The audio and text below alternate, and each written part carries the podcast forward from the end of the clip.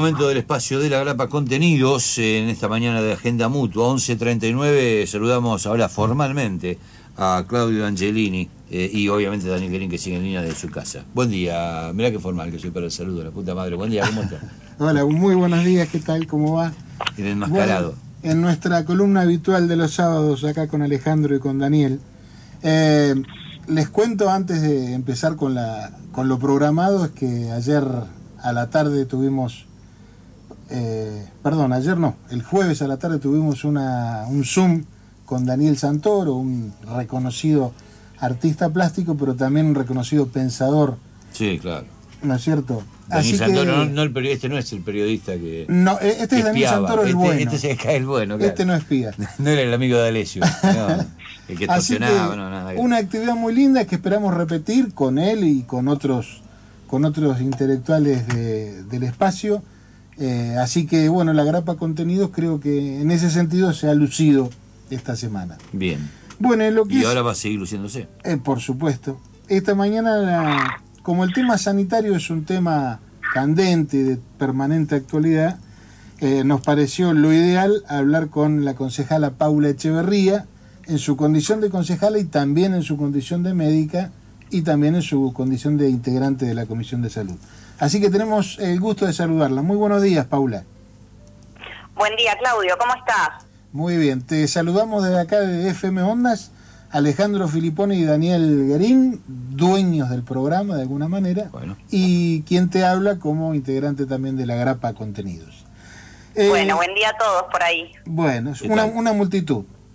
Eh, Bueno, mira, el otro día estábamos viendo la grabación de la sesión del Consejo del 10 de septiembre, donde tuviste una intervención muy interesante de escuchar en cuanto a su, eh, digamos, a, a, que completó o abarcó todo el espectro de lo que es presupuestariamente la salud, ¿no? Entonces, me gustaría empezar por ahí.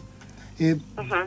Escuchándote yo aprendí, porque no lo sabía, que el presupuesto de la Secretaría de Salud es el segundo de importancia en el municipio. Amplíamelo, por favor, un poco. Exactamente. Como bien decías, es uno de los presupuestos más importantes. De hecho, viste, durante la campaña también se hizo mucho hincapié en la cuestión de, del presupuesto destinado a salud y todo.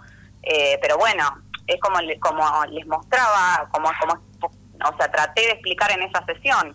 La realidad es que de, del total del presupuesto, la parte que queda para lo que es la Secretaría de Salud, que atiende a todos los centros de salud y se encarga de, todas las actividades que tienen que ver con bromatología, veterinaria y todo, eh, tiene un presupuesto muy muy reducido, muy pequeño, y eso se, se refleja, digamos, en, en lo que vivimos día a día en las unidades sanitarias.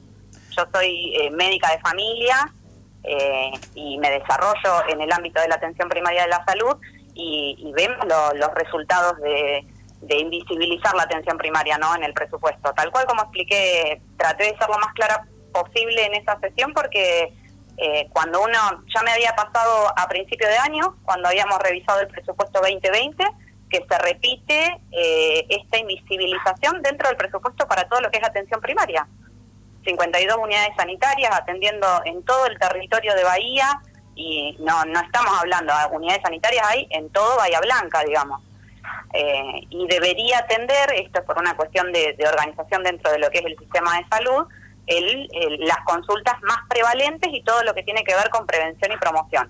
Te hago una pregunta, es, Paula, dentro de esa sí. partida presupuestaria, digamos, de ese destino, eh, sí. lo que va al hospital municipal y a siempre integra parte de esa misma partida o, o cómo, cómo funciona?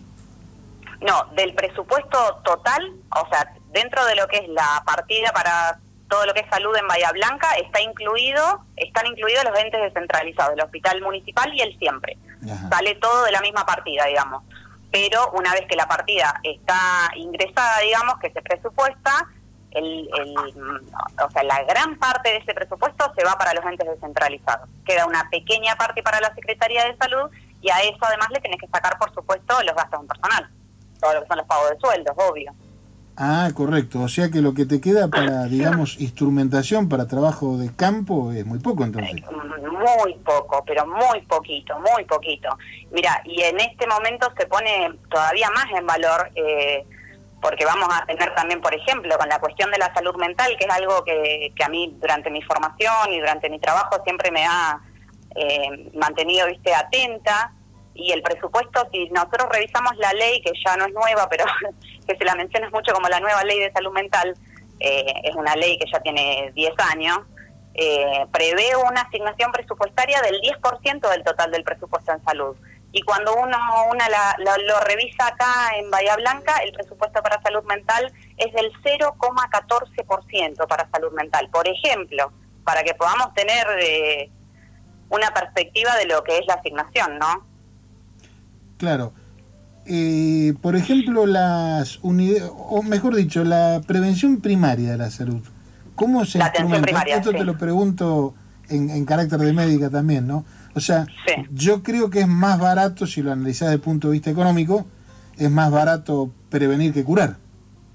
Pero por supuesto, pero por supuesto, siempre, o sea, no, eh, lo que pasa es que esto te lleva, o sea, o lleva a la gestión a pensar que eso implica eh, no asignar presupuestos. Siempre, vos por ejemplo, si pensamos en, en lo que cuesta un día de internación hospitalaria, eh, es desmedido, digamos, eh, y a mí me ha tocado estar en, en clínica médica en el hospital municipal, por ejemplo, y por cuestiones que tienen que ver, que también lo mencioné en la sesión, pero por cuestiones que tienen que ver, por ejemplo, con autolesiones, eh, hay eh, usuarios, usuarias que permanecen internados durante varios días dentro del hospital. Y eso es eh, una cantidad de dinero importantísimo, porque digo, más allá eh, de estar eh, convencidos de, de- la apuesta que hay que hacer, convencidos científicamente, porque eso está demostrado, los países que tienen mejores resultados en salud son los que más eh, presupuesto asignan a todo lo que es la atención primaria de la salud. Pero si lo querés pensar fríamente y en términos eh, en términos económicos, digamos, eh, te sale mucho más caro invisibilizar el primer nivel que, que apostar a, a tenerlo robusto, digamos. Todo lo que es hospitalario es mucho más mucho más caro. Claro, por ejemplo, esa persona que se autoagredió, eh, si hubiera tenido una contención oportuna y adecuada, no hubiera, no se hubiera autoagredido, por ende no hubiera ocupado ese tiempo en un hospital. Exactamente. E- es Nadie dice que no puede pasar, por supuesto, las complicaciones existen, eh, las exacerbaciones existen, pero también existen todos los mecanismos necesarios para poder prevenir o disminuir la presentación de esos episodios. Mm, Esto pasa no en, el- no en materia de salud mental, en todo. Eh, enfermedad cardiovascular, por ejemplo. Eh, incidentes agudos como infarto, eh, accidentes cerebrovasculares. Bueno, eso eh, se previene, digamos, con el cuidado, con el seguimiento, con la medicación adecuada. Y son cosas que cuando vos desfinancias el primer nivel de atención, no lo podés garantizar. Claro. ¿Y ese primer Eso- nivel de atención fundamentalmente está dado en las salas médicas o hay otros instrumentos? Ahí fundamentalmente está en las unidades sanitarias y centros de salud, todo lo que, eh, por ejemplo, eh, el centro de salud de Cerri, de White, de Cabildo, todas las unidades sanitarias, todo eso es atención primaria de la salud.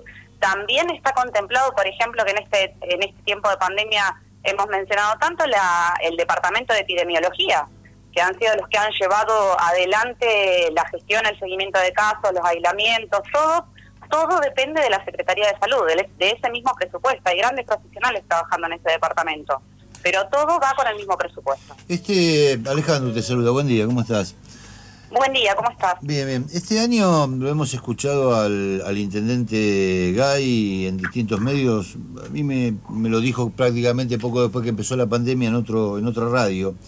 Eh, porque planteamos el tema de los presupuestos, ¿no? De dónde iba a sacar guita y demás. Entonces él dijo que había sectores como cultura y obras públicas que iba a tener muy poca actividad este año, más allá del reclamo tremendo que está haciendo la gente de cultura y, y la ausencia estatal en este caso, y que esas partidas iban a ir destinadas a salud.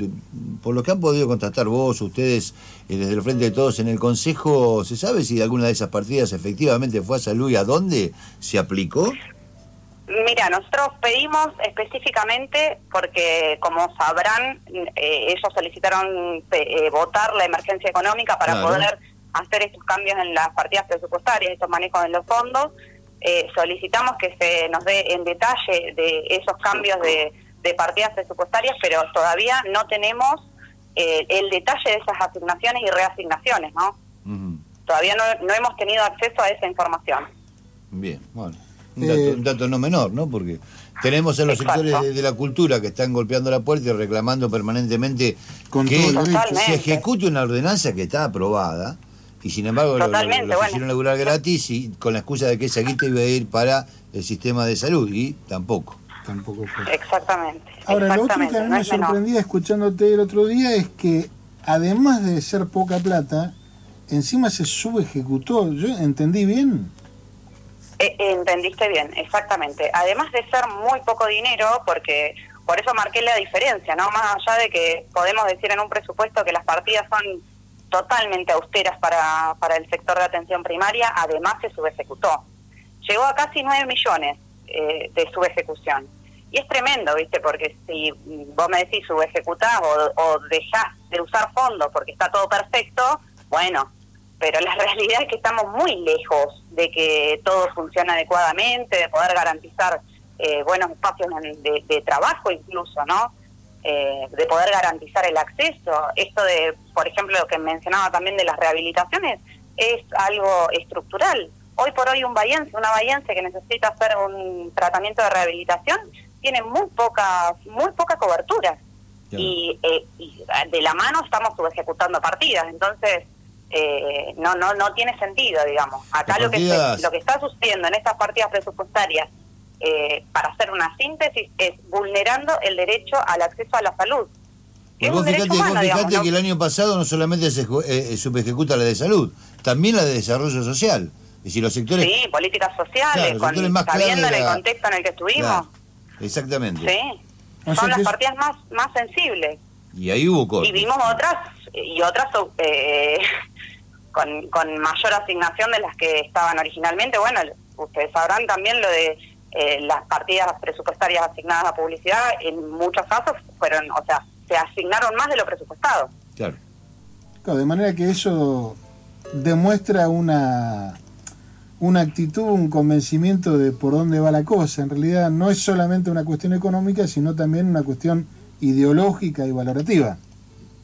Seguro, desde ya. Mira, yo te cuento, en, el, en el- la Intendencia de Moreno eh, hay una compañera que se llama Mariel Fernández y ella explicaba muy bien también el tema de la asignación presupuestaria, pero cuando, eh, cuando se hace de otra manera, cuando se trabaja de otra manera el presupuesto con otra perspectiva, la realidad es que vemos resultados muy distintos. En ese momento cuando hablé con ella tenían una tasa de letalidad baja, eh, con, un buen control con respecto a lo del coronavirus y había eh, nos, nos explicaba, por ejemplo, que había algunas obras que eh, no se habían hecho por años y que no tenía que ver con falta de presupuesto, sino que tenía que ver con, con falta de, de voluntad. Claramente la perspectiva y, y la mirada con la que se gestiona define absolutamente los presupuestos, pinta de cuerpo entero realmente cuál es la intención que tiene que tiene el Ejecutivo. Claro, porque en definitiva la política es eh, priorizar recursos escasos, siempre por definición es así.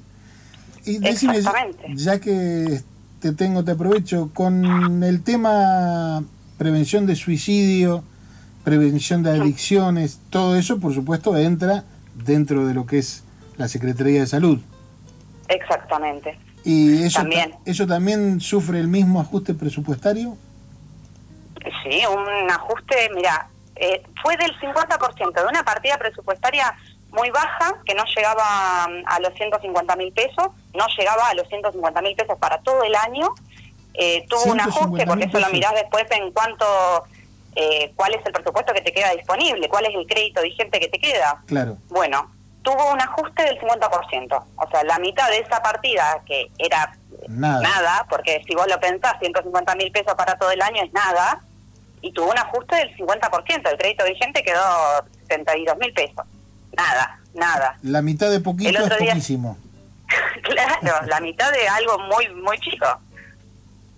Así que esas son las cosas que uno eh, no puede entender cuando lo ve. Cuando vos te sentás a, a revisar y estudiar los números, realmente no tiene ninguna no tiene ninguna explicación dentro de lo que si pensamos en salud, en garantizar derechos, en eh, ocuparnos de, de la salud de la comunidad, ves esas, esos recortes, ya la asignación presupuestaria eh, está lejos de, de, poder garantizar derechos, pero si encima a eso se le suma el, el ajuste que le hacen a las partidas, realmente Claro. no, no hay forma de poder eh, justificarlo, digamos. Y no se detecta tampoco, hacia- a- por lo menos hasta ahora, hacia dónde fue ese, ese recorte que hizo, hacia dónde fue la guita.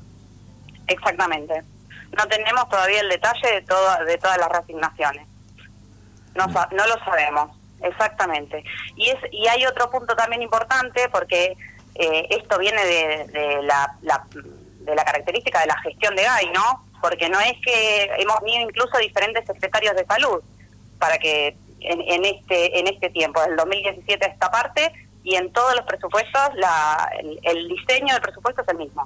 Bien. Por eso cuando últimamente cuando hablamos de salud parece que hablamos solamente de coronavirus y la pandemia y nada más. Y resulta que el problema es muchísimo más complejo y profundo y viene de siempre. Exactamente, exactamente. Y hasta que no empecemos a discutir realmente cómo vamos a priorizar y qué perspectiva tenemos para construir la salud en Bahía Blanca, eh, esto no, no tiene miras de, de mejorar, digamos, Bien. lamentablemente. Eh, casi, casi estamos terminando ya.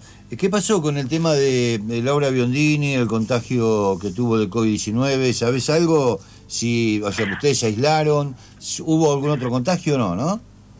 Nosotros nos aislamos preventivamente, no, no nos enteramos de, de ningún otro contagio. Laura está mejorando, eh, por lo que nos contaban los, los, los concejales de, de Cambiemos, así que... Virtuales, sesiones Eh, virtuales tampoco. ¿Cómo? Sesiones virtuales, virtuales tampoco. tampoco, tampoco, tampoco. El Luli lo había había solicitado, presentamos un proyecto porque también eh, pasamos mucho tiempo dentro del Consejo Deliberante, la, la última sesión fueron 10 horas, hay personas que tienen factores de riesgo y nos parece que es una responsabilidad no solamente para con el cuerpo del Consejo Deliberante, sino para con nuestra ciudad, o sea, la responsabilidad de cuidar a las personas que tienen factores de riesgo también. Y en ese sentido, eh, no facilitar esa herramienta que en otros distritos se está utilizando, eh, nos parece que no tiene no tiene razón de ser tampoco. Ah, por supuesto. Muy bien, Paula, te agradecemos eh, este ratito y te dejamos libre por ahora y en cualquier momento te estaremos volviendo a llamar. Bueno, muchas gracias, muchas gracias por la nota y que tengan un buen fin de semana. Igualmente, Igualmente. igualmente para vos. Un abrazo. Hasta luego.